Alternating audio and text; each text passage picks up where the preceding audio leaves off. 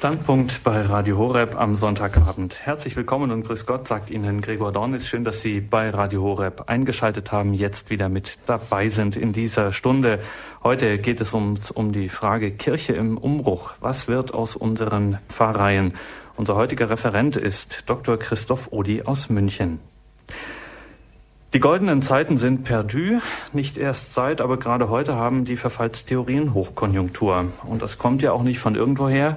Priester und Mitgliederzahlen in der Kirche schwinden nur so dahin. Die Pfarreien werden immer größer und manche Getauften beschleicht das mulmige Gefühl in den zentralen Stoffwechselorganen, dass es sich bei Begriffen wie Seelsorgeeinheit, Pastoralverbund, Kooperationseinheiten im Pastoralgespräch, Neuaufbruch, Neuanfang und so weiter und so weiter am Ende vielleicht doch nur um pastoralsoziologische Durchhalter-Euphemismen handeln könnte, die einfach nur sagen wollen, Augen zu und durch, die Hoffnung stirbt zuletzt. Kirche im Umbruch, was wird aus unseren Pfarreien? Kaum eine Frage, ist wohl so drängend und auch gleichzeitig so komplex, so umfangreich wie diese. Trotzdem, wir wollen in der heutigen Standpunktsendung versuchen, darauf eine Antwort zu finden und geben wird sie uns, ich habe es bereits gesagt, Dr. Christoph Odi aus München. Grüße Gott, Dr. Odi. Grüß Gott, Herr Dons. Dr. Odi, Sie sind Priester. Sie leben in München und Sie arbeiten auch in München. Sie sind nämlich Privatdozent an der Ludwig-Maximilians-Universität und Sie lehren kanonisches Recht. Gleichzeitig sind Sie auch in der Seelsorge tätig, unter anderem auch in der Niederlassung des spanischen Säkularinstituts Cruzadas de Santa Maria. Ich habe eingangs von den goldenen Zeiten, von der guten alten Zeit gesprochen, mal ganz unter uns, hat es die wirklich gegeben? Und wenn ja, war das wirklich die Regel oder muss man vielleicht nicht doch ehrlicherweise zugeben, also auf der Reise der Wiederkunft des Herrn entgegen, da war auf der Reise der Kirche schon immer ein ordentlicher Wellengang für dieses Schiff und konnte, wer es wollte, nicht stets mit guten Gründen prognostizieren, naja, noch zehn Jahre, dann können wir den Laden zumachen. Gut, solche Bezeichnungen haben immer etwas Plakatives an sich. Natürlich der Blick in die Vergangenheit, der verklärt sich und verklärt auch vieles, so dass man gerne von einer goldenen, von einem goldenen Zeitalter oder ähnlichem spricht. Dieses berühmte Früher war alles besser, ist sicherlich nicht so gemeint und kann auch nicht so gemeint sein, wie es da ausgedrückt wird. Kennzeichen des Christen ist es, im gegenwärtigen Augenblick zu stehen, mit Dankbarkeit auf die Vergangenheit zu schauen, mit Hoffnung und Zuversicht in die Zukunft zu schauen, aber im Jetzt zu stehen und sich jetzt den Fragen der Zeit aus der Kraft des Glaubens zu widmen und auf diese Fragen in der Kirche und auch in der Gesellschaft müssen wir aus unserem Glauben heraus eine Antwort geben. Da hilft es nicht, in diese Schwarz-Weiß-Malerei zu verfallen. Früher war alles besser, heute ist alles schlechter und wer weiß, was dann noch in zehn Jahren sein wird. Wir stehen in der Kraft des Geistes und das soll nicht frömmelnd jetzt sein, sondern das ist Überzeugung dass wir auch mit den Gaben des Heiligen Geistes, die uns verliehen sind, auch Fragen, auch Probleme, aber auch die Freude und die Kraft des Glaubens leben. Als einfacher Gläubiger und weil eben diese Frage so drängend ist, darf ich jetzt doch noch einmal ein bisschen im Schwarz-Weiß bleiben. Äh, in einem von bissigem Sarkasmus durchsetzten Kinokassenschlager dieser Tage, da seufzt ein Sohn zu seinem Vater, ach Dad, das ist der schlimmste Tag meines Lebens. Und dieser entgegnet, dein schlimmster Tag bis jetzt. Und jetzt mal auf unsere Frage heute angewandt, ein bisschen sehnsuchtsvoll warten wir ja auch auf die einfachen Antworten. Was werden Sie uns heute in Ihrem Vortrag sagen? Wird es schlimmer oder wird alles gut? Auch das ist natürlich ein wenig plakativ, aber ich bin in der Kraft unseres Glaubens überzeugt, dass alles gut wird. Wenn auch nicht immer nach unseren menschlichen Gedanken und Vorstellungen und Maßstäben, sondern es wird alles gut, wenn der Gute, wenn Gott, wenn der Heilige Geist in uns wirken und uns auf diesem Weg, den wir zu gehen haben, dem Weg der Heiligkeit in Gemeinschaft mit der Kirche und in der Welt, hm, voller Vertrauen und Zuversicht gehen. Das mögen hm, hohe Gedanken sein, das mögen fromme Gedanken sein, vielleicht auch für manche Worthülsen sein, aber wenn wir daran nicht mehr glauben, wenn wir davon nicht mehr überzeugt sind, dass Gott uns auf diesem Weg begleitet, durch viele Schwierigkeiten hindurch, aber letztlich auf das Gute, auf die Fülle, auf die Vollendung hin, dann können wir die Kirche zumachen. Aber Gott sei Dank ist das nicht unsere Kirche, auch wenn wir Teil der Kirche sind, sondern es ist die Kirche Gottes. Und Gott sei Dank ist er der, wenn man so will, der, der Schiffskapitän mit all seiner Kraft, mit allen Gaben, die er uns Tag für Tag schenkt und darauf zu vertrauen. Das, darauf kommt es an. Dann freuen wir uns, Ihnen zuhören zu dürfen und auf Ihre Analyse dieser unserer Themenfrage heute dieser Kirche Gottes, die sich aus unserer Sicht eben im Umbruch befindet. Was wird aus unseren Pfarreien? Bitte, Dr. Uli. Ja, vielen Dank, liebe Hörerinnen und Hörer von Radio Horeb. Kirche im Umbruch, was wird aus unseren Pfarreien? Der Titel dieser Standpunktsendung heute Abend führt uns, wir haben es gerade schon ein wenig bedacht, mitten in ein Thema hinein, das die kirchliche Landschaft in Deutschland, aber auch darüber hinaus allerdings nicht in der ganzen Welt, das müssen wir auch immer wieder bedenken, seit Jahren beschäftigt. Die Diözesen, die Bistümer sind aus unterschiedlichen Gründen gezwungen, ihre Pfarreistrukturen neu zu ordnen. War das lange im Rahmen von Zukunftsvisionen und Personalplanungen lediglich eine Frage auf den Entscheidungsebenen der Bistümer? Hat die damit verbundene Tatsache längst die kirchliche Wirklichkeit vor Ort, das heißt in den Pfarreien und Pfarrverbänden erreicht.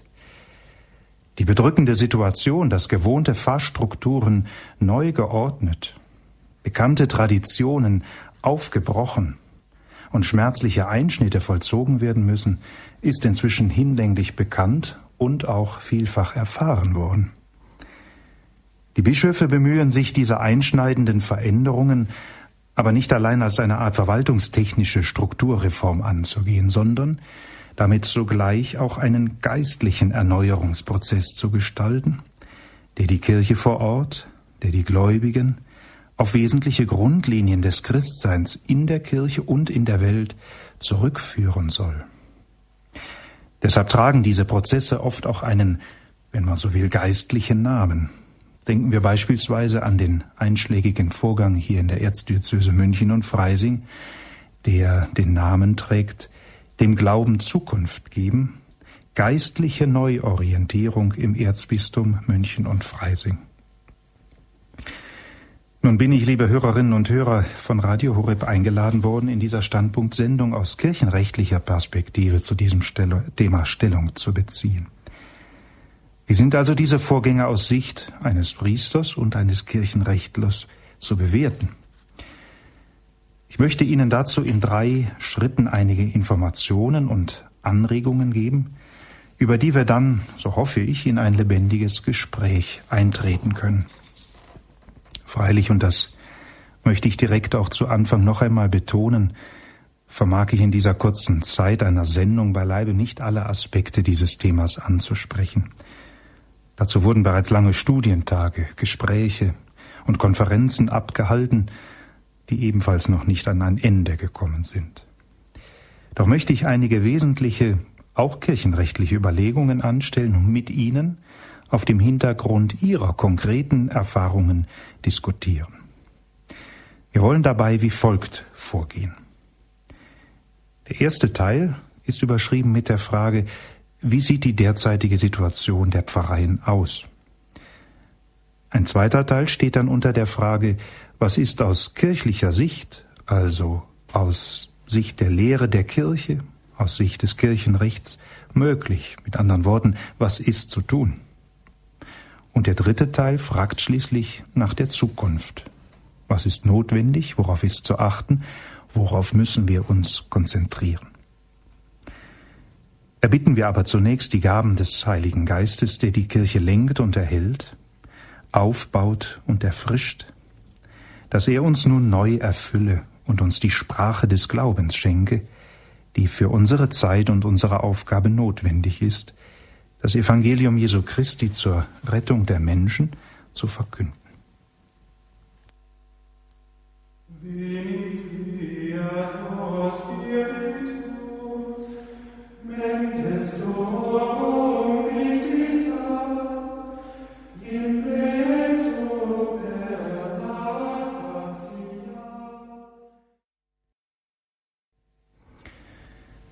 Kommen wir also zu einem ersten Teil, einem ersten Gedanken mit der Frage, wie sieht denn die derzeitige Situation der Pfarreien aus?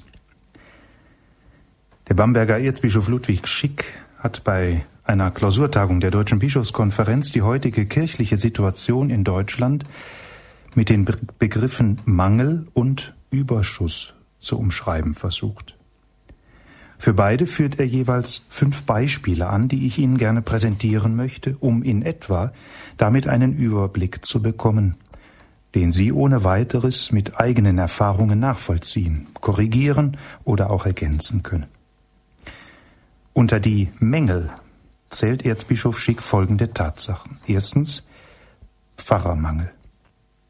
Wir alle wissen, dass die absolute Zahl der jährlichen Priesterweihen seit geraumer Zeit zurückgeht, auch wenn wir in manchen Priesterseminaren und auch neuen geistlichen Gemeinschaften eine erste, langsam aber sicher spürbare Trendwende erkennen können. Die Entwicklung hat einen spürbaren Priestermangel bewirkt. Das hat zur Folge, dass viele Pfarreien nicht mehr mit einem eigenen Pfarrer besetzt werden können. Ein zweiter Mangel, Katholikenmangel. Seit Jahren ist ein Rückgang an Katholiken zu konstatieren. So nahm von 1991 bis 2002 die Zahl der Katholiken um 1,7 Millionen ab. Das bedeutet hinsichtlich der Pfarreien, dass im Gesamt der deutschen Diözesen derzeit pro Jahr etwa 100 Pfarreien mit durchschnittlich 3000 Katholiken aussterben. In diesem Zusammenhang ist aber auch ein weiterer Katholikenschwund zu bedenken, der Schwund an aktiven Katholiken. Es wäre falsch, die passiven Katholiken zu vergessen oder zu vernachlässigen. Es ist aber auch zu konstatieren, dass sich die Zahl der aktiven Katholiken seit den 50er Jahren des vorigen Jahrhunderts von damals rund 50 Prozent auf derzeit 15 bis 18 reduziert hat. Ein dritter Mangel, der Glaubensmangel. Wir verzeichnen einen Glaubensmangel. So hat der Jesuit Ivo Zeiger auf dem Katholikentag 1948 bereits konstatiert, Deutschland ist ein Missionsland. Wir können sagen, ja, wir sind Missionsland, wenn auch mit volkstümlichen Elementen. Was bedeutet das? Für unsere Fragestellung ist daneben aber noch ein anderes Phänomen wichtig. Wir leben zugleich in einer Situation einer dringend notwendigen Neuevangelisierung, wie Johannes Paul II. es ausgedrückt hat, einer Neuevangelisierung in der Kirche und in den kirchlichen Landschaften. In der katholischen Kirche schwindet beispielsweise der Sinn für das Sakramentale, für das Spirituelle, wenn die Gläubigen nicht mehr zu den Sakramenten gehen. Nicht selten ist auch ein teilweise erschreckender Glaubensschwund erkennbar. Glaubenswissen und Glaubenspraxis sind, so um mit einem Wort von Benedikt dem 16. zu sprechen, in einer Diktatur des Relativismus verloren gegangen, sind eingeschlafen, haben dem Christen seine Authentizität und Überzeugungskraft genommen, da wo alles gleichgültig, alles relativ ist. Für den Rückgang von Gottesdienstbesuch und Sakramentenempfang ist dieses Phänomen besonders wichtig. Oder anders gesagt, der Glaubensmangel ist damit mitverantwortlich für den Priestermangel und auch für den Katholikenschwund, aber auch für die fehlende Lebendigkeit der Kirche, also für die Pfarrei, für das Pfarreileben, für die Priester. Ein vierter Mangel zu nennen ist auch, wenn auch nicht an erster Stelle und Gott sei Dank nicht an erster Stelle, weil das vom Thema her nicht so wichtig ist, der Geldmangel aufgrund zurückgehender Steuereinnahmen, Steuerumstrukturierungen und weiterhin auch hoher Kirchenaustrittszahlen. Noch einmal, Geld ist beileibe nicht alles. Eine Gesundung, Schrumpfung in diesem Bereich kann uns helfen. Gleichzeitig müssen wir auch unsere Verantwortung sehen, die wir auch für andere Teilkirchen, für die Weltkirche tragen. Und schließlich noch ein fünfter Mangel, der Kindermangel. Die demografische Situation in unserer Gesellschaft ist ein Grundmangel, der wiederum in der Kirche natürlich auch den Priester, den Katholiken und auch den Geldmangel verursacht. Diese Mängel verändern unsere Pfarreien, verändern unsere kirchlichen Landschaften erheblich. Zu den Überschüssen hingegen zählt Erzbischof Schick folgende Elemente. Erstens ein Personalüberschuss. Fast alle Diözesen Deutschlands haben noch einen Personalüberschuss beim nichtpriesterlichen pastoralen Personal und beim sogenannten Folgepersonal, das heißt bei den Büroangestellten, den Kirchenmusikern, hauptamtlichen Messnern, Küstern, Hausmeistern, Erzieherinnen.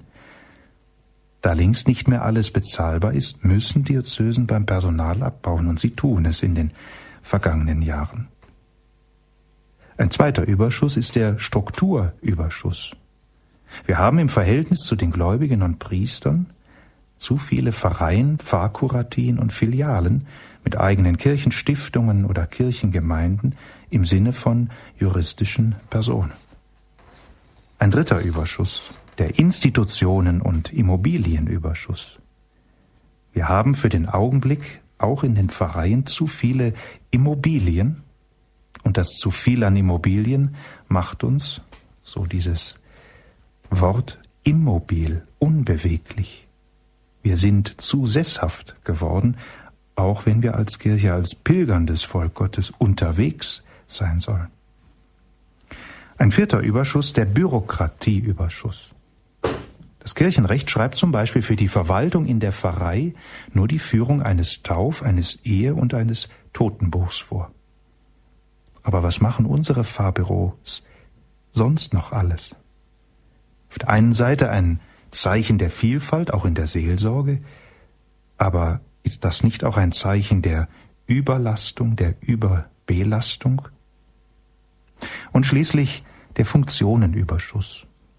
Die Pfarreien, die Gemeinschaften von Gläubigen sollen nach dem Gesetzbuch der Kirche, dem Codex Juris Canonici, vor allem die drei Grunddienste der Kirche ausüben und leben. Das heißt, verkündigen, zum Beispiel in Predigt, Katechese, Erwachsenenbildung, die Gottesdienste feiern und Werke der Liebe üben. Was wird in unseren Pfarreien darüber hinaus nicht alles angeboten und unternommen? Ebenfalls Zeichen von Vielfalt im Leben einer Pfarrei, aber manchmal vielleicht auch Zeichen einer, wenn wir so wollen, zerfließenden Arbeitswut.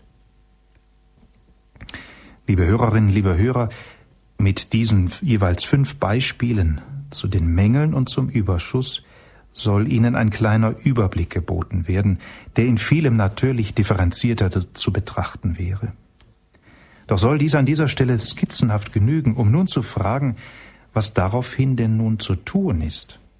Zumal wir, und das möchte ich betonen, auf der anderen Seite doch auch viele geistliche Neuaufbrüche in der Kirche und unter der Jugend der Kirche zu verzeichnen haben. Denken wir beispielsweise an die Weltjugendtage, an das lebendige Miteinander in vielen neuen geistlichen Bewegungen und Gemeinschaften der Kirche, die sozusagen zu einem Ferment der Erneuerung im Leben der Kirche und der Familien, im Leben der Priester und auch bereits mancher Pfarreien geworden sind. Was ist möglich, um das kirchliche Leben in Pfarreien und Gemeinschaften auch weiterhin aufrechtzuerhalten, um gleichzeitig den Zeichen der Zeit anzupassen und damit zu fördern? Dafür wollen wir nun in einem zweiten Teil unserer Überlegungen die bewusst ekklesiologisch kirchenrechtliche Frage stellen, was ist aus kirchlicher Sicht, also aus der Sicht der Lehre der Kirche, Ekklesiologie, und aus der Sicht des Kirchenrechts möglich? Was ist mit dem Blick auf diese Mängel, was ist mit dem Blick auf diese Überschüsse zu tun? In diesem zweiten Teil wollen wir nun einige Grunddaten sammeln, wie die Kirche die Pfarrei als solche sieht und was sie vorgibt, um auf entsprechende Mangelsituationen reagieren zu können. Beginnen wir mit der Pfarrei, die heute umgangssprachlich gerne auch einfach als Gemeinde bezeichnet wird, was meines Erachtens aber die Realität dessen, was die Pfarrei sein will, nicht gänzlich trifft. Denken wir nur an die Verwechslung im Begriff mit der örtlich staatlichen Gemeinde.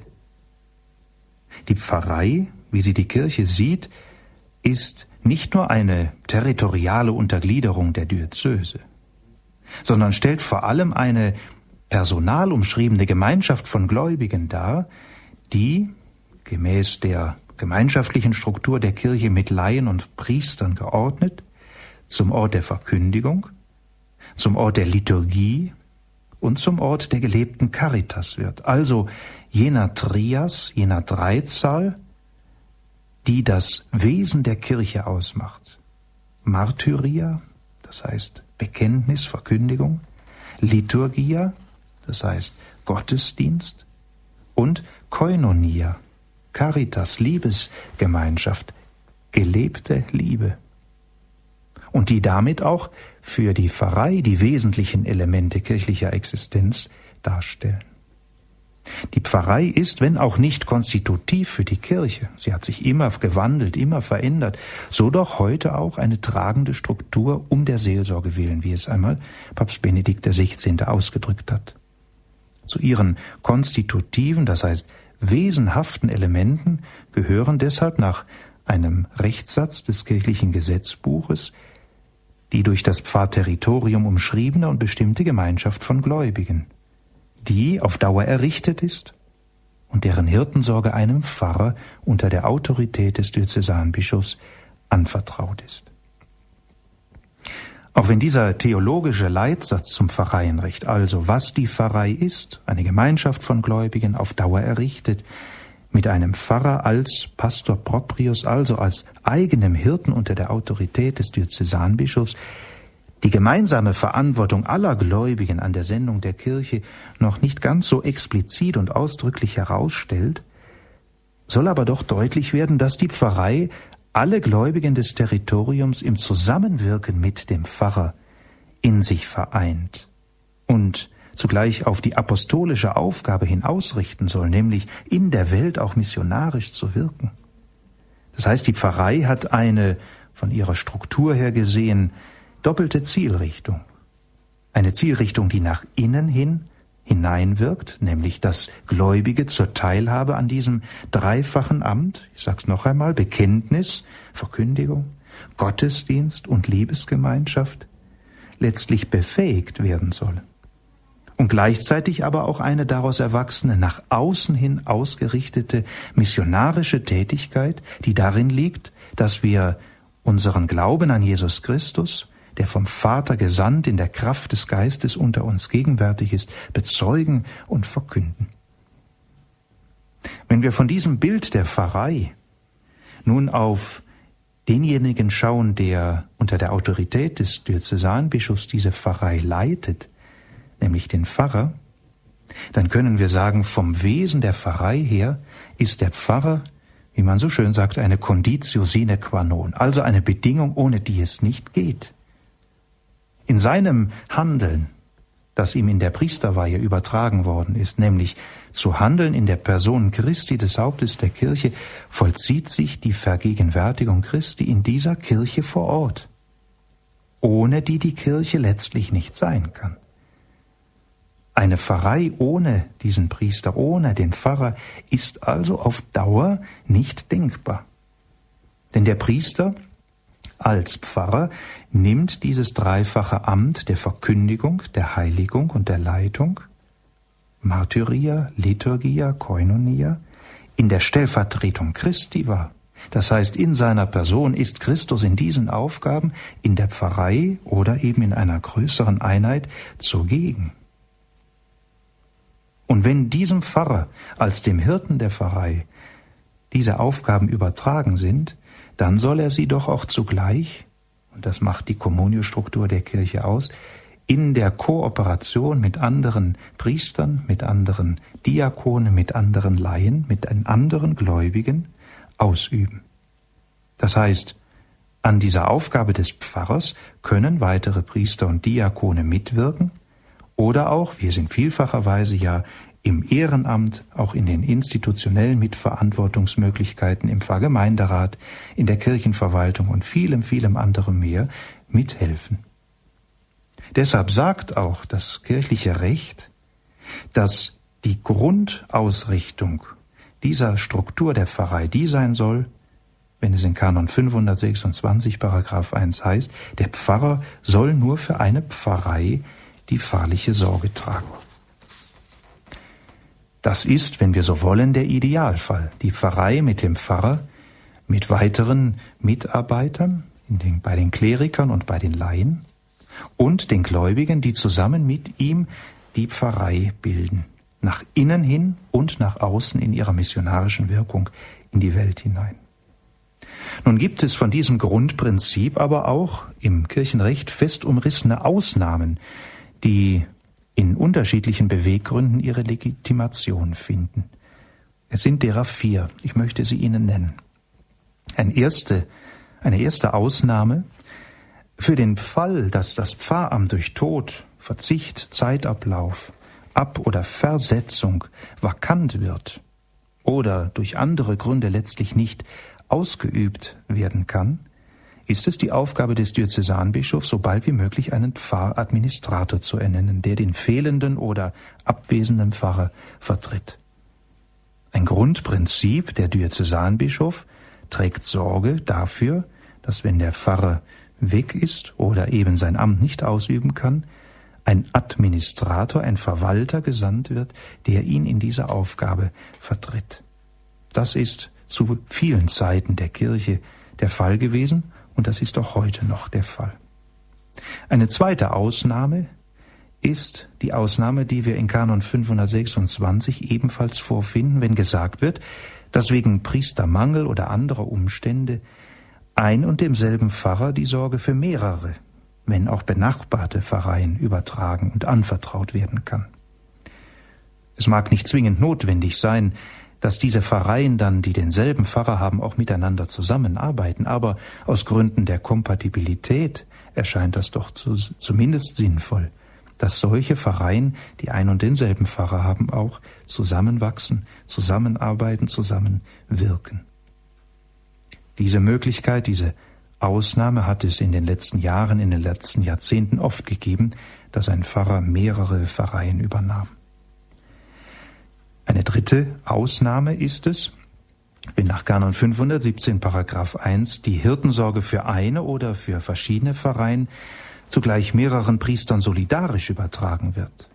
Allerdings mit der Maßgabe, dass einer von ihnen als Moderator das seelsorgliche Wirken leitet, der die Zusammenarbeit führt und auch dem Bischof gegenüber verantwortet. Auch hier ist eine Kooperation der beteiligten Pfarreien nicht unbedingt vorausgesetzt, wohl aber angebracht, um deutlich zu machen, diese Pfarreien, die daran beteiligt sind, gehören der einen Kirche an und sie werden zusammengehalten durch das gemeinsame, solidarische Wirken mehrerer Priester, unter denen einer der Moderator ist. Auch diese Form hat sich bereits in den vergangenen Jahren und Jahrzehnten oft im Leben der Kirche gezeigt. Und schließlich noch eine vierte Ausnahme nach Kanon 517 Paragraph 2 ist im Fall des Priestermangels gemäß Urteil des Diözesanbischofs die Beteiligung eines Diakons oder auch eines Laien, einer Laiengemeinschaft, an der Ausübung der Hirtensorge für eine vakante Pfarrei möglich. Gleichzeitig muss dabei immer ein Priester bestimmt werden, der mit den Vollmachten und Befugnissen eines Pfarrers ausgestattet ist und die Hirtensorge leitet.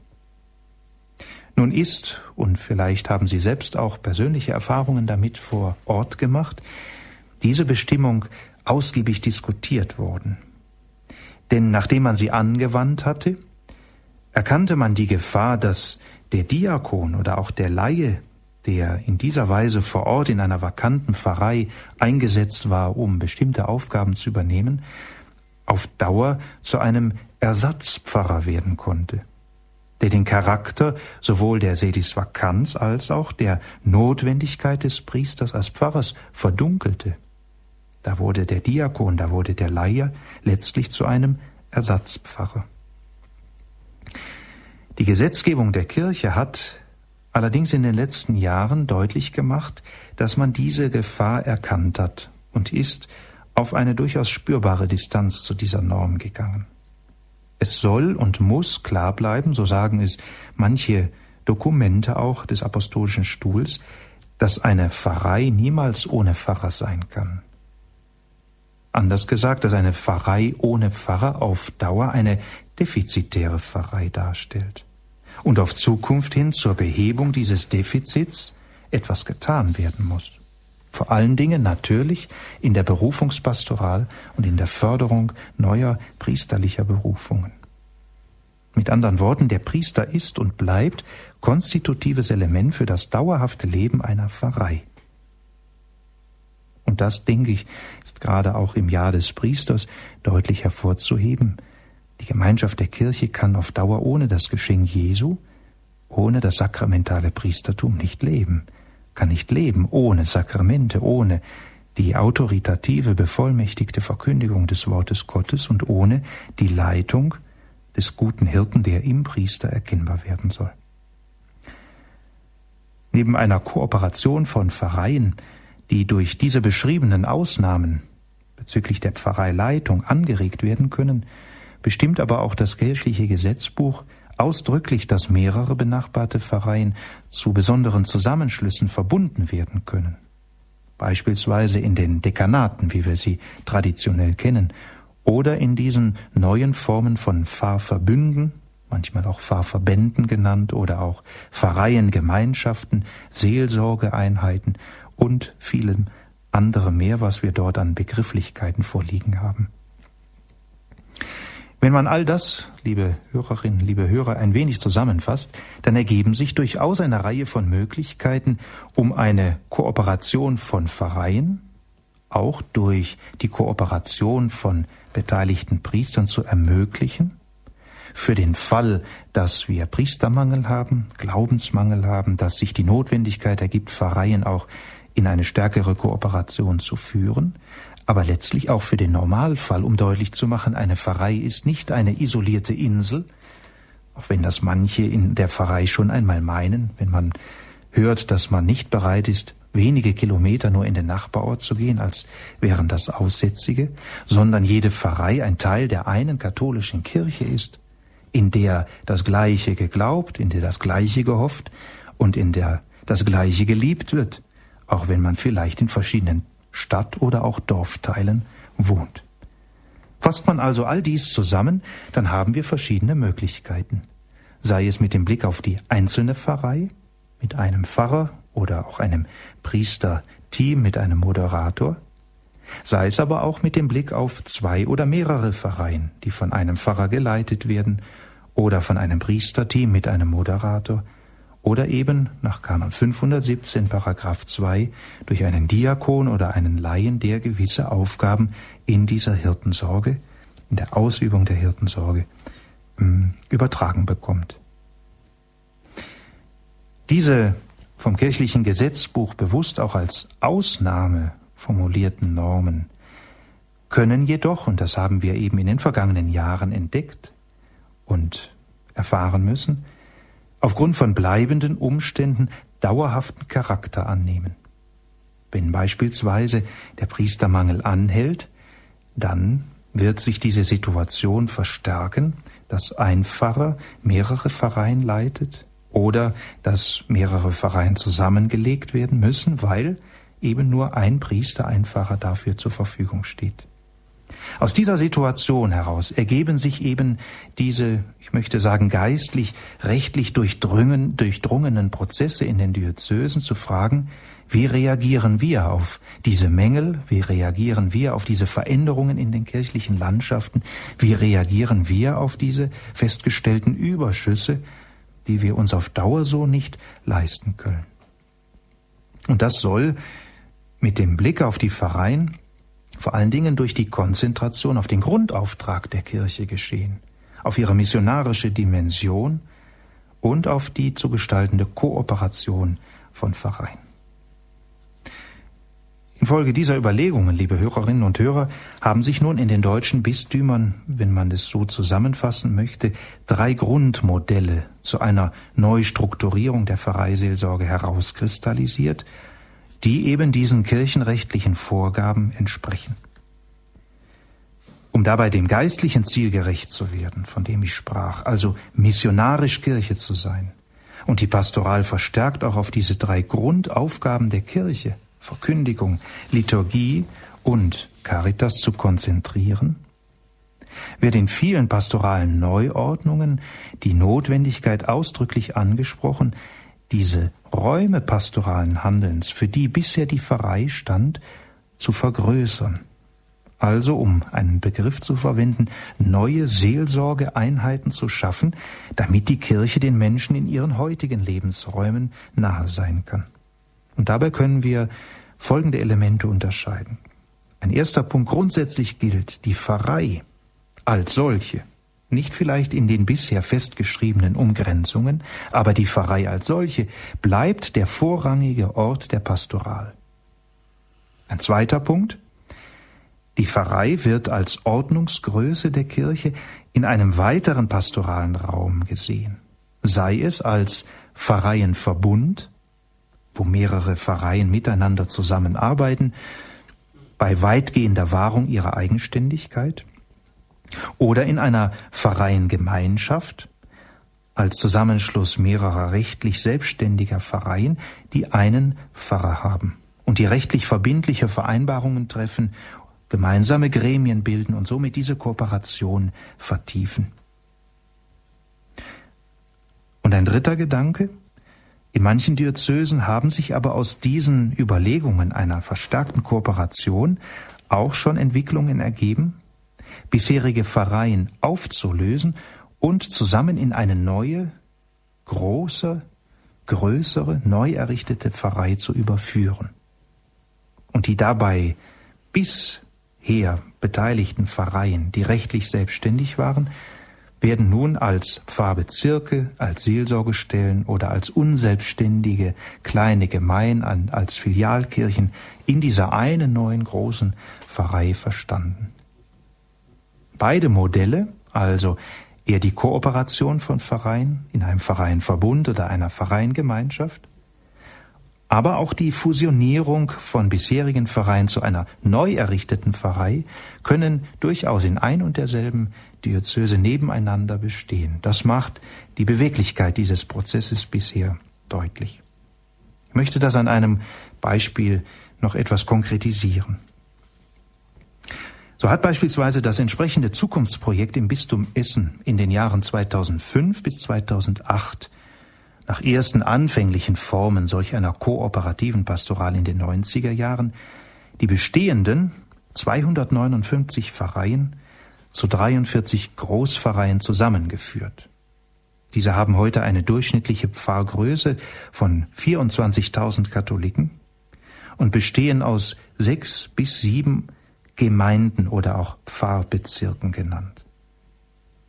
Damit ist eine langfristige, flächendeckende Neuordnung dieser pfarrlichen Ebene in der Diözese Essen umgesetzt worden, die mit vielen Hoffnungen, aber ebenso vielen, und das muss man zugestehen, Verärgerungen, Enttäuschungen und Verletzungen einhergegangen sind. Abschied von Liebgewonnenen, Wagnis von Neuen um der Verkündigung willen. Abschied und Neuaufbruch.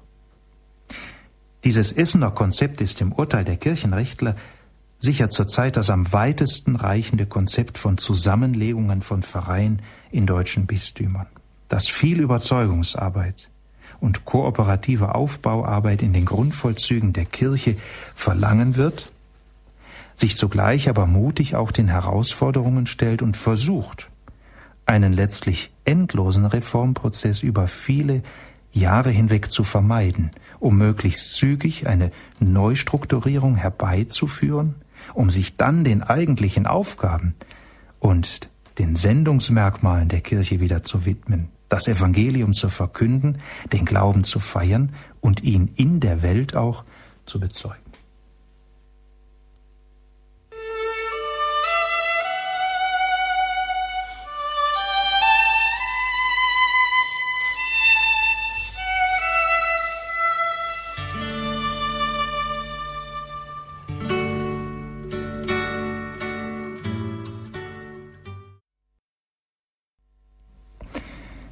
Liebe Hörerinnen und Hörer, in einem letzten Gedankenschritt wollen wir nun versuchen, diese Entwicklungen dem Versuch einer Bewertung zu unterziehen, indem wir auf erkennbare Schwerpunkte hinweisen und auch zukünftige Erfordernisse herausarbeiten. Was also ist notwendig? Worauf ist zu achten? Worauf müssen wir uns konzentrieren? Vielerorts ist dieser bisherige Umstrukturierungsprozess, der in den Diözesen sicherlich in unterschiedlicher Weise bisher erfolgt ist, als ein lediglich kirchenrechtlich geprägtes Vorgehen erfahren worden. Noch einmal gesagt, Enttäuschungen und Verletzungen blieben dabei nicht aus. Der Eindruck, dass da trotz der Mitarbeit vieler Gläubigen und Gremien von oben herab entschieden wurde, konnte offensichtlich nicht immer vermieden werden.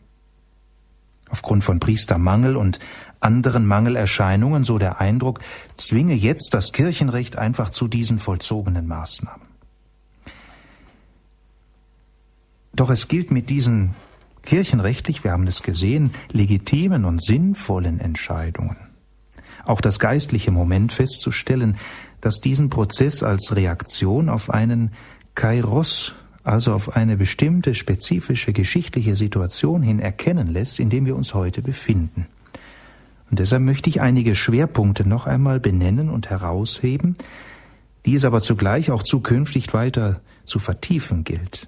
Es ist ja nicht nur ein Strukturreformprozess, um dieses Unwort einmal zu verwenden, sondern auch ein geistlicher Erneuerungsprozess, um deutlich zu machen, die Kirche muss sich auf diese Veränderungen einstellen und fragen, wie können wir das Evangelium auch weiter in Kirche und Welt verkünden.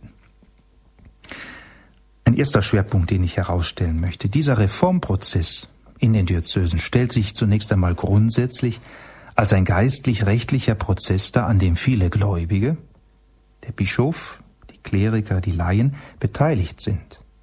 Es ist also durchaus ein konkreter Ausdruck auch der Kommuniostruktur der Kirche, in dem viele Gläubige diesen Prozess in ihrer unterschiedlichen Verantwortung für die kirchliche Sendung vielfältig mittragen glaube, dass das wichtig ist, auch festgehalten zu werden. Ein zweiter Schwerpunkt. Es ist festzustellen, dass die Leitung, die ein Priester als Pfarrer in diesem neuen, wenn wir so wollen, pastoralen Raum, sei es in der Pfarreiengemeinschaft, im Pfarreienverbund oder in dieser neuen Großpfarrei, wahrnimmt, deutlich hervorgehoben wird. Anders gesagt, vom sakramentalen Aufbau der Kirche her kann nur der Pfarrer Leiter der Pfarrei, aber auch der neu errichteten Pfarrei sein.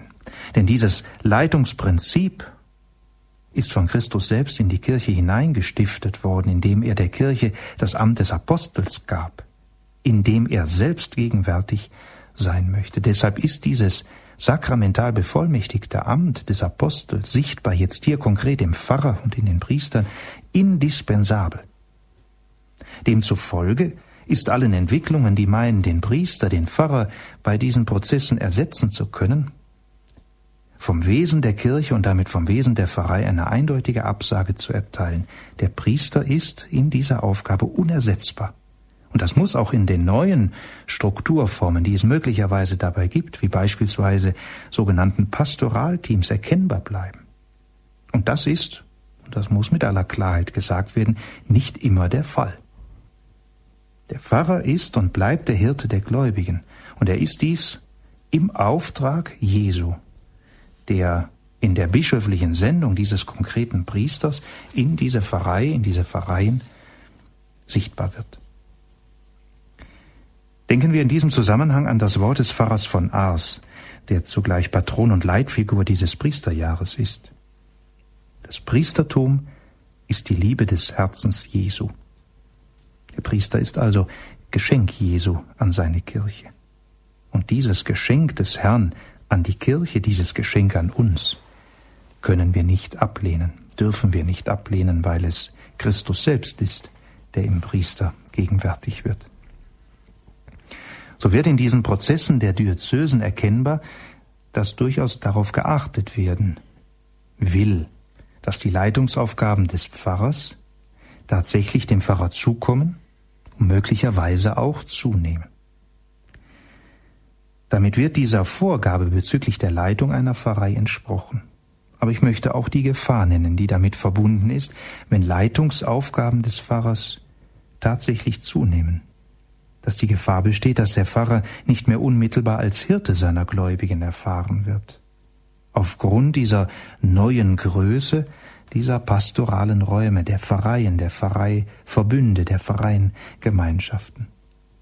Deshalb ist es darauf zu achten, die geistliche Kompetenz des Priesters, dass er also wirklich Stellvertreter Jesu Christi ist, Stellvertreter dieses himmlischen Arztes, der das Evangelium verkündet, der die Sakramente spendet und der in dieser geistlichen Perspektive auch die Gläubigen leitet und führt, deutlich zu betonen ist, dass es zu dieser Stärkung geistlicher Kompetenz in diesen Prozessen kommen muss. Ein anderes Phänomen ist in diesem Zusammenhang ebenfalls zu nennen, dass durch Auflösung von Pfarreien manche Priester, die bisher kanonische Pfarrer waren, fortan nur noch als mitwirkende Priester in einem neuen pastoralen Raum arbeiten, sei es als Kooperator, sei es als Pfarrvikar und anderen Möglichkeiten. Das hat Vorteile, wo sich ein Priester auf die spezifische Seelsorge hin konzentrieren möchte, das hat aber natürlich auch Nachteile, wo man von Degradierung spricht.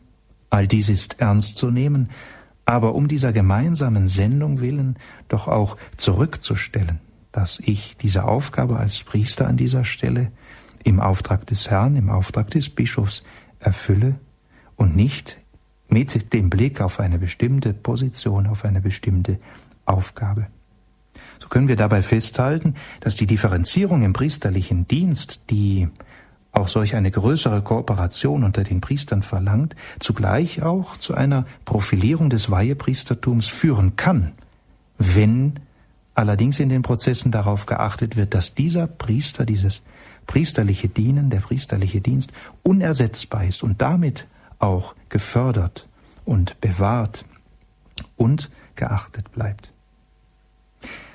Ein dritter Grundgedanke, den ich dabei nennen möchte, ist, dass dabei festzustellen ist, dass der Einsatzort der Diakone und auch der anderen pastoralen Laiendienste vornehmlich auf der Ebene der Pfarreiengemeinschaft oder auch der neu errichteten Pfarrei gesehen wird. Da arbeitet man in einem Pastoralteam unter dem Vorsitz des leitenden Pfarrers zusammen, indem man bestimmte Aufgaben in der Kooperation mit dem Pfarrer als dem unter der Autorität des Diözesanbischofs stehenden Priesters erfüllt. Auch hier gilt es letztlich zu betonen, dass diese Dienste auf den Dienst des Pfarrers als Pastor Proprius, als eigenem guten Hirten der Pfarrei hin ausgerichtet bleiben, auch wenn sie in dieser kooperativen Form eines Pastoralteams erfolgen. Dabei ist immer zu bedenken und zu beachten, dass es spezifische Aufgaben gibt, die nur vom Priester erfüllt werden können und die deswegen auch nicht untergraben werden können. Ein vierter Grundaspekt. In kleineren Pfarreien oder auch in diesen Pfarrbezirken in einer großen Pfarrei sind zunehmend ehrenamtliche Mitarbeiter als Ansprechpartner vor Ort tätig. Sei es die Mesner, sei es die Organisten, sei es andere Ehrenamtliche in der Pfarrei, die sich bereit erklären, für die Kirche vor Ort zu sorgen, auf sie zu schauen, ein Auge auf sie zu haben, sie zu pflegen, um somit auch deutlich zu machen, da ist Leben möglich, da ist der Herr wirklich gegenwärtig, da ist eine lebendige Kirche vor Ort erkennbar. Als eine, vorrangige Aufgabe der hauptberuflichen pastoralen Mitarbeiter wird deshalb auch die Unterstützung dieses ehrenamtlichen Engagements angesehen werden müssen, wie es in vielen Missionsländern schon lange der Fall ist, dass wir vor Ort Katechisten haben, Gläubige, die sich um bestimmte Aufgaben in der Pfarrei, in der Sakramentenvorbereitung, auch in den Besuchsdiensten und so weiter kümmern, so wie wir es auch von unseren Pfarreien schon kennen. Ein fünfter Grundgedanke.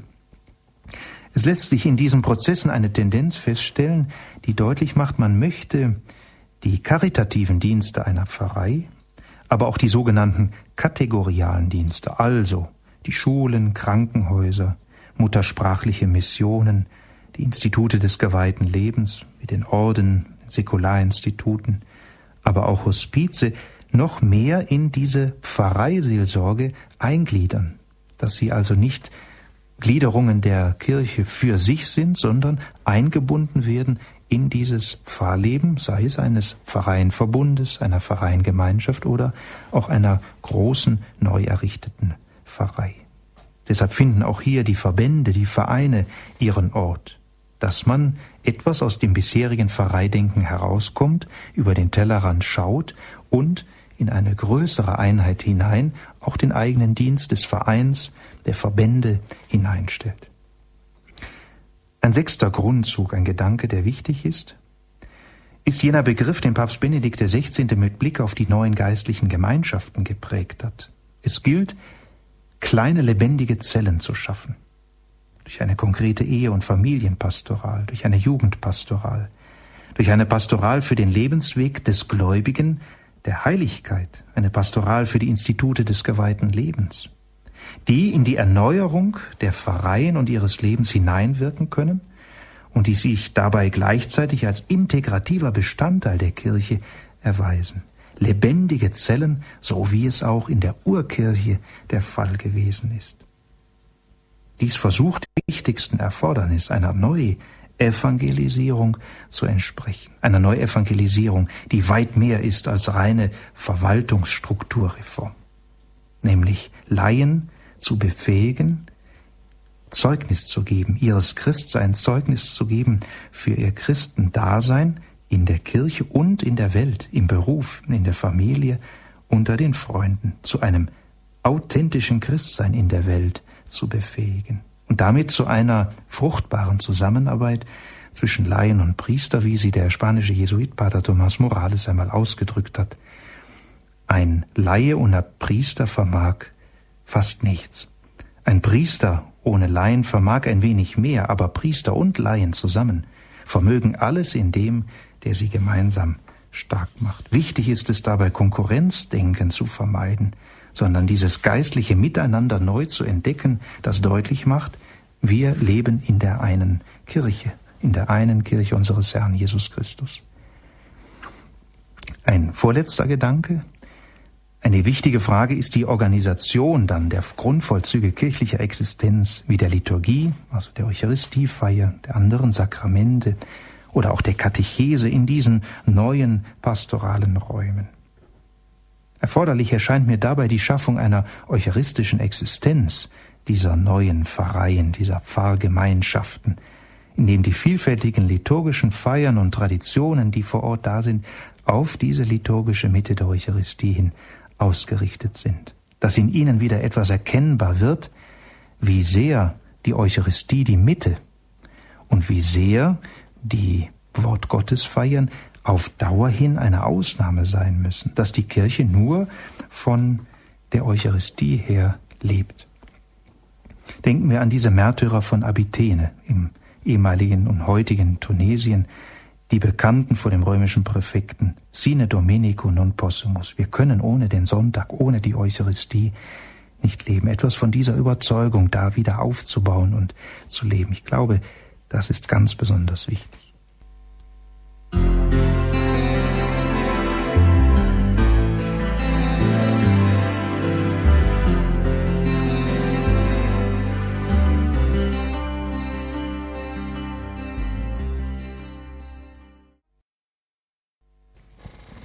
Hörerinnen und Hörer, wenn wir diese Grundgedanken ein wenig zusammentragen, dann stellen wir fest, wie kompliziert oder wie vielfältig doch auch diese Prozesse in den Diözesen der Bundesrepublik Deutschland für die Neustrukturierung auch der Pfarreien sich darstellen. Es verbietet sich also da schwarz-weiß zu denken, dass das nur schlecht oder auch nur gut ist. Es ist das Bemühen, in der Kraft des Heiligen Geistes sich diesen Herausforderungen unserer Zeit zu stellen, mit Hilfe der dogmatischen, mit Hilfe der theologischen, mit Hilfe der kirchenrechtlichen äh, Vorgaben, diese Herausforderungen zu stemmen, Möglichkeiten zu schaffen, wie Pfarrseelsorge auch heute möglich sein kann, aber dann auch zu versuchen, diese Reformprozesse geistlich zu gestalten und dabei sich auf das zurückzubesinnen, was die Kirche vor Ort in solch einer freien Gemeinschaft, einer solchen neuen Einheit, auch einer großen Pfarrei letztlich leisten soll. Und da ist es vielleicht gut, noch zum Abschluss darauf hinzuweisen, dass die Sprachgeschichte des Begriffs Pfarrei es uns ja lehrt, dass sich der Terminus Pfarrei vom griechischen Paroikia ableiten lässt. Und dieser Begriff wurde im Römischen Reich benutzt für die Raststätten auf den Fernstraßen. Und diese Rastplätze bei Paroikia ermöglichten den Reisenden auszuruhen, zu kommunizieren, die nötige Nahrung aufzunehmen, Wunden, die man sich vielleicht auf dem Weg zugezogen hatte, zu heilen, die Wagen, die Pferde neu zu rüsten, um dann die nächste Wegstrecke anzugehen und auch zu bewältigen.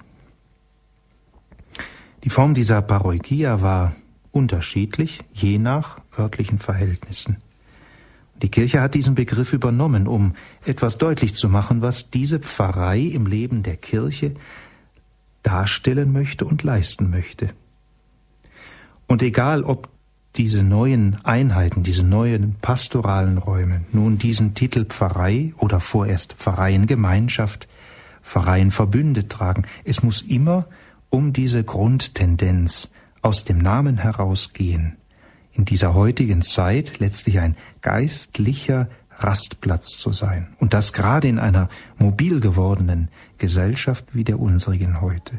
Ein Rastplatz, in dem man feste, verlässliche, funktionierende Tätigkeit der Kirche, Tätigkeit der Christen geben kann, leben kann, empfangen kann. Es lohnt sich alle Mühe für ihren Bestand, für diese Raststätten unserer Zeit aufzuwenden und dafür, dass sie mehr als nur eine Struktur ist, damit nämlich in ihr Menschen den Glauben erfahren, Menschen leben können. Ich möchte schließen mit einem Wort von Papst Benedikt XVI., das dieser zur Eröffnung der Jubiläumsfeierlichkeiten der Erzdiözese Bamberg am 22. Oktober 2006 formuliert hat und das vielleicht nochmal auf schöne Weise auch zusammenfasst, was wir jetzt bedacht haben, vor allen Dingen, was wir bedacht haben im Hinblick auf die Herausforderungen der Zukunft, wie wir diese Prozesse, die wir dort angegangen sind, die sich zum Teil ja auch schon vollzogen haben, nun geistlich füllen, damit Kirche, damit die Verkündigung des Evangeliums, damit die Feier des Glaubens und die Bezeugung des Glaubens in der Welt lebendig bleiben. Der Papst sagt, wahre Erneuerung der Kirche entspringt in der Tat stets aus vertiefter Einsicht in die von Gott geoffenbarte Wahrheit und aus der Bereitschaft, sich vom Heiligen ergreifen und formen zu lassen. Ein solcher geistlicher Aufbruch ist letztlich nicht allein das Ergebnis pastoraler Strategien, sondern vor allem das Werk der Gnade in der Tiefe der Herzen. Eigentlich geht es da um die je neue Begegnung eines jeden mit dem in seiner Kirche geheimnisvoll gegenwärtigen Christus. Zu dieser Begegnung führen das Bemühen um Treue im täglichen Gebet und um die ehrfürchtige Feier des Mysteriums von Leiden, Tod und Auferstehung des Herrn in der heiligen Liturgie, die Hochschätzung der Sakramente, nicht zuletzt des Bußsakramentes, sowie das beharrliche Streben nach Verwirklichung des Evangeliums im Alltagsleben. All das soll, so der Papst, darum auch in Familien und Pfarreien aufs neue selbstverständlich werden. Aus solchem Grund erwächst die Kraft zum Zeugnis für Christus in der Welt. Sie haben eingeschaltet im Standpunkt bei Radio Horeb. Wir hörten Dr. Christoph Odi zum Thema Kirche im Umbruch. Was wird aus unseren Pfarreien? Herzlichen Dank, Dr. Odi, für Ihre Ausführungen. Frau Keller, Sie sind die erste Anruferin. Sie haben uns bereits erreicht. Grüß Sie Gott. Grüß Gott. Ähm, ich habe nicht äh, verstanden, äh, diese Ludwig Schick, äh, was er unter äh, überflüssige, überflüssige Strukturen gemeint hat. Hat er gemeint äh, Ausflüge oder Tänze oder, oder Spielen mit Krabbelgottesdienste? Hat er das gemeint? Ich habe das nicht verstanden. Ähm, ja, er sprach nicht von über ähm, Flüssigem, sondern vom Überschuss, also dass wir so. Strukturüberschüsse da haben, wo wir zu viele Strukturen haben, für zu wenig Priester, für zu wenig Gläubige, wo sich da ein Apparat aufgebaut hat, letztlich auch an Strukturen, die dem heutigen Bestand der Gläubigen und dem heutigen Bestand der Priester nicht mehr entsprechen. Und dieser Überschuss, den gilt, ich, gilt es abzubauen, damit die Kirche in diesen Bereichen effektiver auch arbeiten kann. Es ging, ging da nicht um solche konkreten ähm, Ereignisse, wie Sie die jetzt genannt haben. Das haben Sie vielleicht dann falsch verstanden. Strukturüberschüsse. Ja, deswegen habe ich angerufen, ich habe es schlecht verstanden. Mhm. Und dann wollte ich ähm, noch eine Frage stellen. Was ist mit diesem Wort Gottesdienste? Ich habe wirklich auf eigenem Leib erfahren, wo ein Pfarrer, er wollte den Gottesdienst in einem Krankenhaus zelebrieren. Er war bereit und die, die äh, wie heißt die Fahrhelferin oder äh, äh, oh, Sie wissen, was ich meine, diese Befahr Pastoralreferentin. Pastoralreferentin. Hm. Sie hat gesagt, nein, ich halte ein Wort Gottesdienst. Und hat, der Pfarrer ist weggeschickt worden. Ich meine, sowas hat mich wahnsinnig deprimiert. Ich, ich habe zwei Fälle davon gehört, aber vielleicht übertreibe ich in das Negative. Mhm. Zunächst äh, ganz kurz eine Erklärung, eine begriffliche Erklärung. Es hat sich so ein bisschen eingespielt, den ersten Teil der Messfeier, den Wortgottesdienst oder die Wortgottesdienstfeier zu nennen, also da, wo wir die Lesungen, das Evangelium, Predigt und so weiter angesiedelt haben, während ein eigenständiger ähm, ja eine eigenständige Liturgie, wo das Wort Gottes im Mittelpunkt steht, Wort Gottes Feier genannt wird. Also um deutlich zu machen, der Wort Gottes Dienst ist der Teil der Eucharistiefeier, der Messfeier. Eine Wort Gottes Feier ist so ein ein eigenständiger Gottesdienst, in dem das Wort Gottes und die Verkündigung des Wort Gottes im Mittelpunkt steht. Und dieser Wort Gottes Feiern sind aus der Not heraus geboren, weil man sagt, es kann eben in manchen Situationen nicht in jeder Kirche mehr die Eucharistie gefeiert werden, weil zu wenig Priester da sind. Aber es muss eben auch deutlich werden, dass die Wortgottesfeier jedenfalls am Sonntag eine Ausnahme darstellt. Das heißt, in einer Situation, in der ob jetzt beabsichtigt oder nicht oder durch einen, wenn wir so sagen wollen, Zufall, sich ein Priester einfindet, vielleicht auch ein älterer Priester, der sagt, ja, ich bin vor Ort, ich bin bereit, auch zu dieser Zeit die heilige Messe zu feiern, dann muss uns deutlich sein, dass die heilige Messe das Grundkonstitutivum des kirchlichen Lebens ist. Die Kirche lebt von der Eucharistie, hat Johannes Paul II. seine letzte Enzyklika genannt. Ecclesia de Eucharistia vivit. Und dieses zu schätzen und damit auch den priesterlichen Dienst zu schätzen, eines Priesters, der sich für diesen Augenblick zur Verfügung stellt, ich denke, das macht das Wesen der Kirche aus. Das heißt, da sollte auch jeder Gläubige, auch der, der im Auftrag des Bischofs arbeitet, der Pastoralreferent oder die Referentin, die Gemeindereferent, Gemeindereferentin oder ein anderer, auch liturgisch Beauftragter, ganz deutlich sagen, da trete ich zurück, damit deutlich wird, die Eucharistie ist Zentrum der Kirche. Dafür sind Märtyrer in den Tod gegangen, um deutlich zu machen, ohne die Eucharistie können wir nicht leben. Und das wird sicherlich auch eher ein Ausnahmefall sein, dass sich urplötzlich da jetzt ein Priester einfindet, der vielleicht zufällig gerade an diesem Ort ist. Aber wenn es so ist, dann muss das Ausdruck unseres Glaubens sein. Die Eucharistie ist wirklich Gipfel und Höhepunkt, ist Zentrum der Kirche. Von daher ist auch da, glaube ich, ein Aufeinander hören notwendig zwischen den pastoralen Diensten, um aber das eine sichtbar zu machen, Eucharistie als Mitte der Kirche und damit Christus als Herr der Kirche. Danke, Frau Keller, für Ihren Anruf. Alles Gute für Sie. Danke. Herr Natterer, Sie rufen uns aus Bleichach an. Grüße Gott. Dr. Olli, einmal möchte ich vielleicht darauf hinweisen, bei uns im Landkreis Obereige, im südlichen Teil, da ist einmal in der Woche am Samstag sind die ganzen Gottesdienste abgedrückt, dass man sieht, was los ist. Man muss halt ausweichen, weil wenn wegen am Samstag in der Früh ist sehr schwer, einen Gottesdienst zu besuchen. Bei uns ist so, dass eine Pfarrei ist, wo immer drin ist und auch eine südliche Pfarrei, die in Oberstdorf.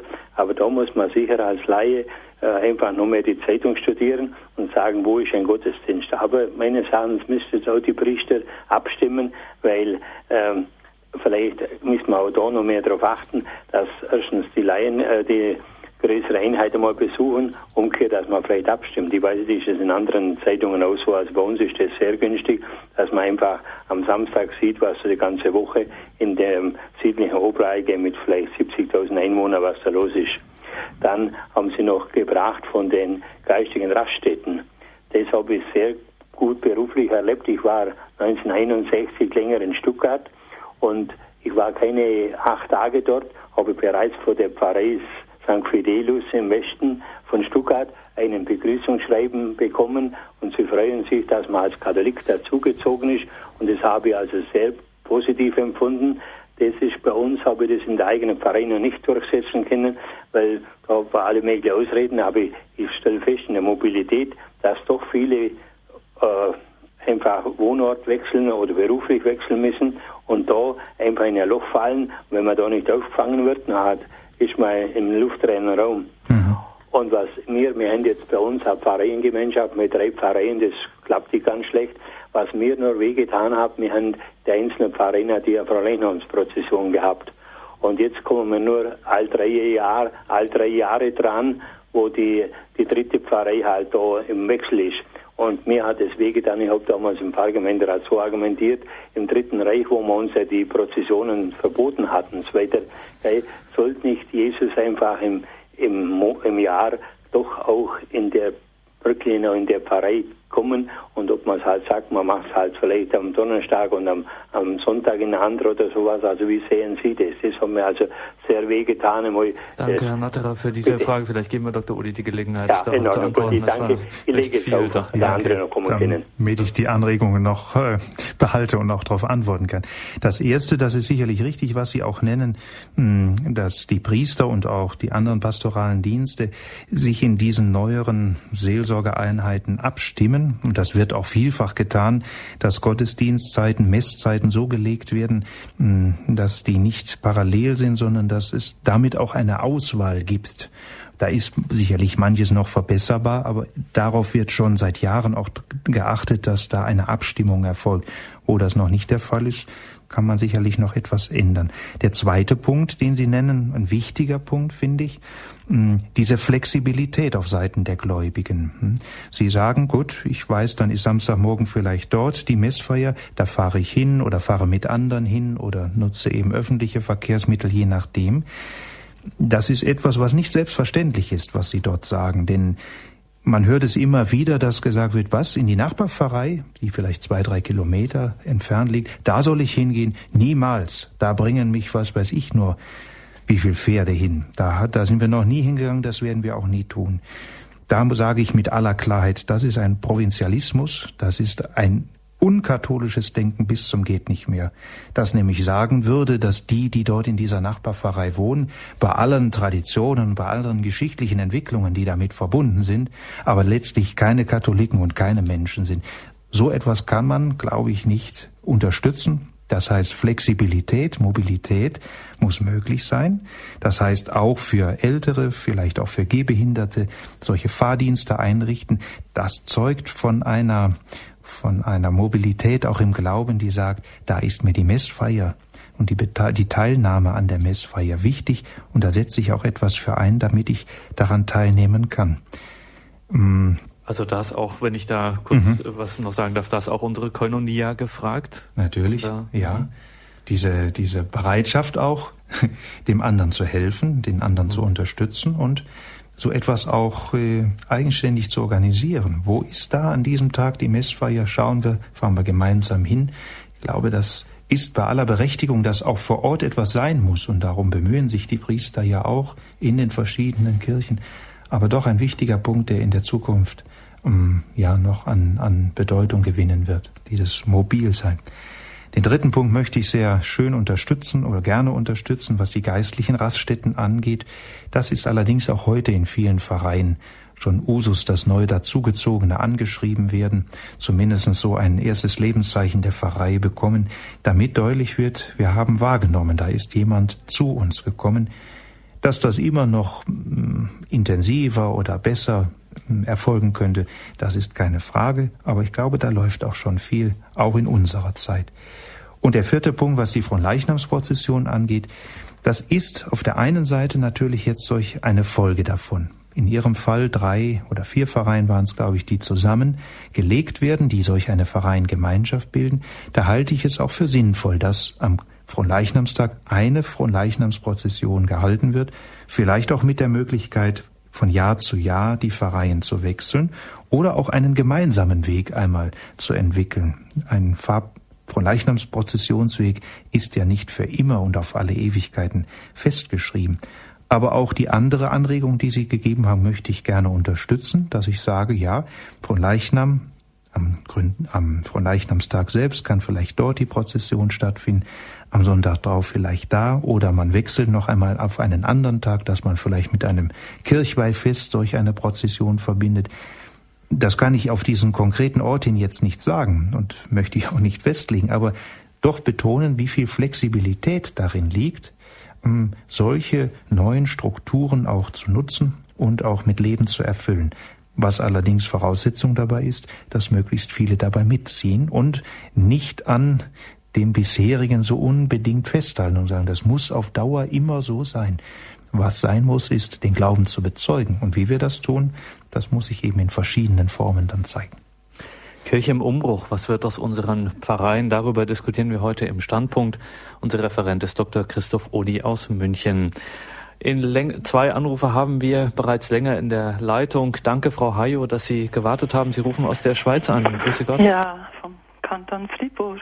Grüße Sie. Grüß Gott. Grüß Gott miteinander. Ja, ich wollte zuerst fragen, äh, ob das, äh, also zuerst danken für die gute Sendung, das hat mich sehr, sehr interessiert, ja.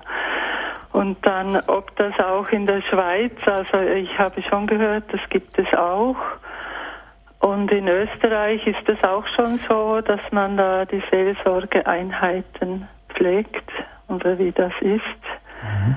Und äh, zum anderen habe ich auch hier gehört, dass es äh, einfach so Pastoralgruppen gibt, wo so quasi den Pfarrer am Sonntag freigeben möchten und darum äh, wollen sie ihn entlasten, dass sie dann den Wortgottesdienst haben. Und das ist schon sehr wichtig, dass man das äh, klar darlegt mhm. und sagt, ja, äh, zuerst kommt der Priester und ja, dass wir wirklich eine heilige Messe haben können. Mhm. Danke, Frau Das ist bei uns oft, äh, höre ich auch oft so, man, man will den Pfarrer entlasten. Mhm. Am Sonntag sogar und äh, ja und äh, wenn sie schon äh, alles vorbereitet haben, dann dann äh, würden sie nicht zurücktreten, auch wenn ein Priester da ist, oder? Mhm. Und das ist schon sehr traurig. Mhm. Ja. Also der erste Punkt, den kann ich äh, bestätigen, auch in der Schweiz natürlich, auch in Österreich sind diese Tendenzen jetzt da, ähm, zum Teil auch äh, schon umgesetzt. Ähm, solche Fahrverbände, ähm, Seelsorgeeinheiten, Vereingemeinschaften zu bilden, eben auch mit dem Blick auf diese veränderte Situation, die auch vor der Schweiz oder auch vor Österreich natürlich nicht Halt gemacht hat.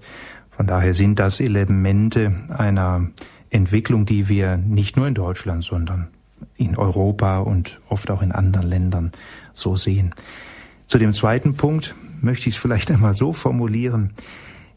Diese, dieses Unterfangen, den Priester zu entlasten, führt mit dem Blick auf die Eucharistie eigentlich dazu, dass man sagen muss, man möchte den Priester entlassen.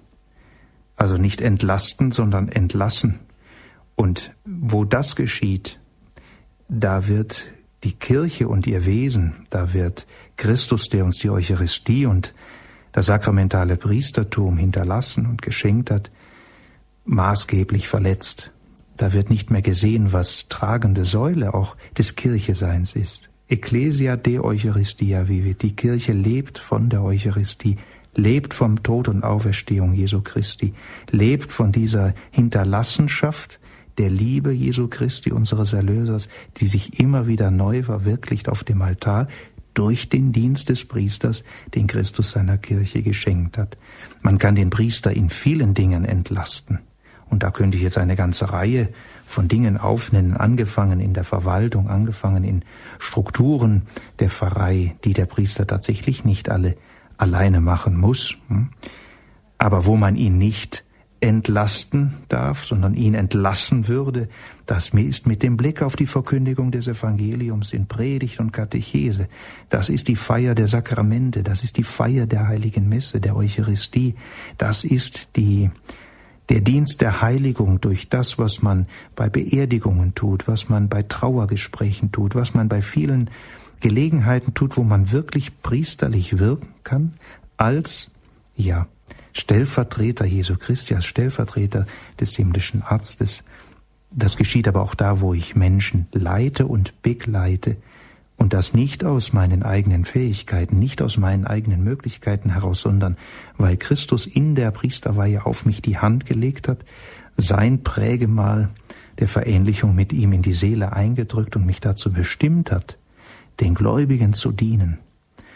Das kommt wirklich keiner Entlastung gleich, was Sie da schildern und was ja oft auch ähm, bekannt ist, sondern dann eher einer Entlassung. Aber eine Kirche, die den Priester entlässt, ist nicht mehr Kirche Jesu Christi.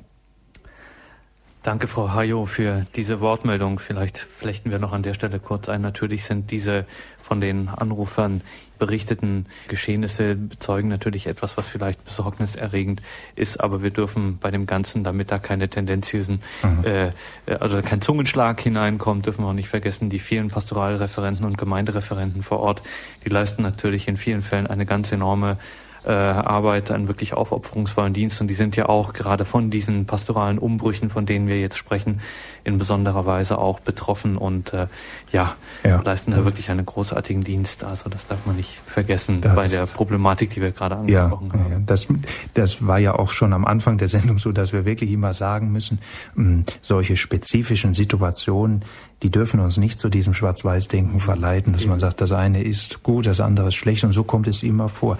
Diese Situation ist tatsächlich differenzierter, als wir es manchmal sehen. Deshalb ist dieser, dieser Hinweis, oder danke ich da auch sehr für, weil es wichtig ist, das auch hervorzuheben.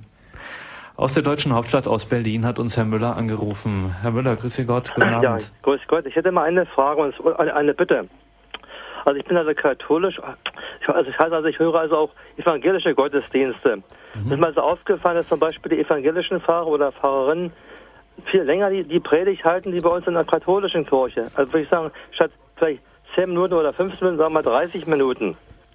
Deshalb meine Bitte, könnte man nicht zweimal im Monat in der katholischen Kirche äh, die Messfeier vielleicht etwas straffen und äh, die Predigt, sag mal, etwas verdoppeln. Dass man also das eingehender, eine, eingehender äh, auf die Probleme der Menschen eingehen könnte. Das ist eine gute Frage, Herr Müller, und da bin ich wirklich froh, dass mir ein Kirchenrechtler hier gegenüber sitzt, ja. weil der muss es nur wirklich ganz genau wissen. Also, Dr. Uli, kann man eine Messfeier straffen zugunsten der Predigt? Wenn Sie mich so plakativ fragen, nein, man kann nicht in, aus der Messfeier irgendetwas herausfallen lassen, nur damit man die Predigt verlängert. Wenn man die Predigt verlängert, dann wird automatisch, weil es ja um die Feier der Geheimnisse unserer Erlösung geht, die Eucharistiefeier länger. Nur wissen Sie, ich weiß es aus äh, Erfahrungen, die ich höre und die ich immer wieder auch äh, zugetragen bekomme. Mh, hm, es gibt diesen schönen Spruch in der katholischen Kirche, man darf in der katholischen Kirche über alles predigen, nur nicht über zehn Minuten. Und diese Zahl ist variabel. Die einen sagen dann nicht über acht Minuten, die anderen nicht über sechs Minuten, die anderen nicht über 15 Minuten. Ich glaube, es ist letztlich auch keine Frage der Zeit. Ich bin davon überzeugt, dass man in zehn Minuten auch zum Thema beispielsweise Erntedank etwas Inhaltsreiches, Sinnvolles und auch Förderliches für den Alltag sagen kann, ohne dass ich da vorne mm, unbedingt jetzt einen 30-minütigen Predigtvortrag halten muss. Ich glaube, es kommt da auch auf die Konzentration an, so dass auch deutlich wird, mm, die Predigt ist ein Teil der Eucharistiefeier, aber sie ist, und das ist sicherlich ein, eine etwas andere Akzentuierung, nicht der zentrale Teil wie in einem evangelischen Gottesdienst, sondern sie, sie ist eingebettet in das Gesamtmysterium unserer Erlösung, die wir dort feiern. Das ist der Wortgottesdienstteil mit der Predigt, aber es ist eben auch die Eucharistiefeier als Teilhabe am Leib und Blut Christi.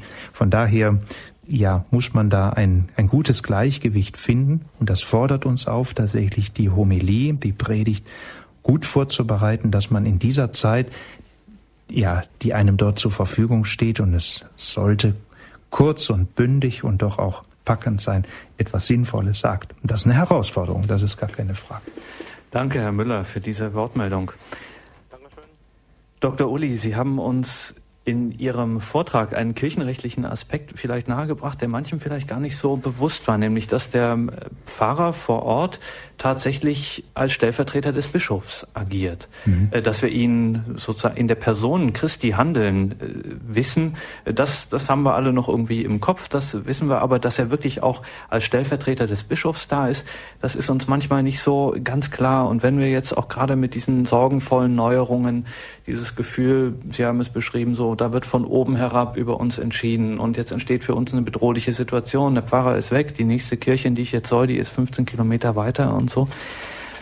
Könnte man vielleicht so ein bisschen plakativ formulieren, äh, eigentlich ist der Bischof unser Pfarrer? Also sehen wir vielleicht zu wenig im Pfarrer den Bischof und den Bischof zu wenig im Pfarrer? Also das Bistum ist meine Gemeinde? Ja, also ich glaube, dieser Gedanke tritt tatsächlich oft in den Hintergrund, weil die Gefahr natürlich besteht, dass man sich mit, was heißt die Gefahr, das ist ja auch was Gutes, mit der Kirche vor Ort identifiziert, aber so sehr identifiziert, dass man nicht mehr über diesen Tellerrand schaut und sagt, ich bin doch eingegliedert in eine in einen Verbund, in eine Gemeinschaft von Vereinen, die auf Dauer hin die Diözese bildet und an deren Spitze der Bischof, und ich sage jetzt bewusst, als geistlicher Vater steht. Das Zweite Vatikanische Konzil hat in der Kirchenkonstitution gesagt, die Bischöfe sind die Stellvertreter Christi. Das heißt, im Bischof der Diözese tritt dieser geistliche Vater, tritt der Erlöser uns gegenwärtig gegenüber und der Pfarrer vor Ort, der Priester als solcher in den unterschiedlichen Aufgaben, tut seinen Dienst, vollzieht seinen Dienst unter der Autorität dieses geistlichen Vaters. Deshalb gehört der Bischof, gehört sein Presbyterium, der Priester, und die Diakone als Träger des Weiheamtes zusammen. Und das ist eine Herausforderung insofern, dass der Priester vor Ort, der Pfarrer vor Ort, sich auch um diese Einheit, um die Sichtbarmachung dieser Einheit seiner Pfarrei mit der Diözese und über die Diözese natürlich hinaus mit der ganzen Kirche bemühen muss. Das muss im Denken der Gläubigen zugegen sein, dass man Teil der, der ganzen, der Gesamtkirche ist, die noch einmal erkennbar und sichtbar wird in der Diözese. Von daher sind beide Elemente miteinander verbunden ähm, und auch sichtbar zu machen, wie wie universal damit auch die Kirche ist, selbst wenn sie so ganz konkret vor Ort erfahren wird.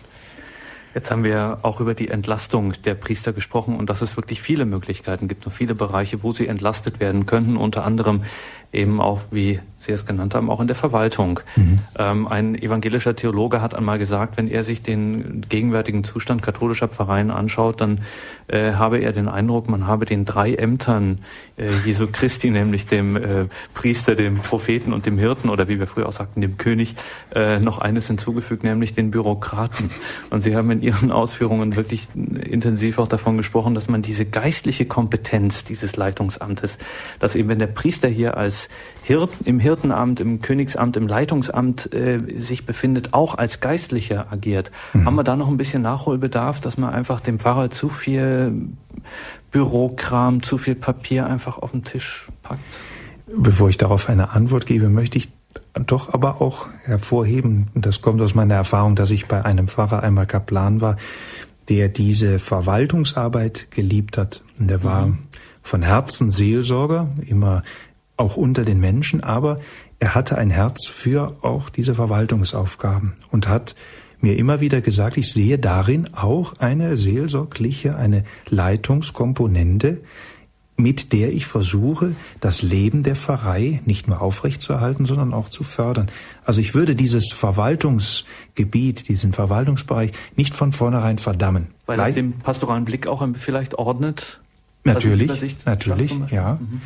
Aber dafür wenn mir dieser Hinweis erlaubt ist, ist tatsächlich nicht jeder Priester geschaffen, ist nicht jeder Priester ausgestattet mit entsprechenden Gaben Gottes. Von daher muss dann geschaut werden, wo man die Priester auch entsprechend einsetzt. Und das wird, glaube ich, heute auch mit einer großen Verantwortung in den Diözesen getan.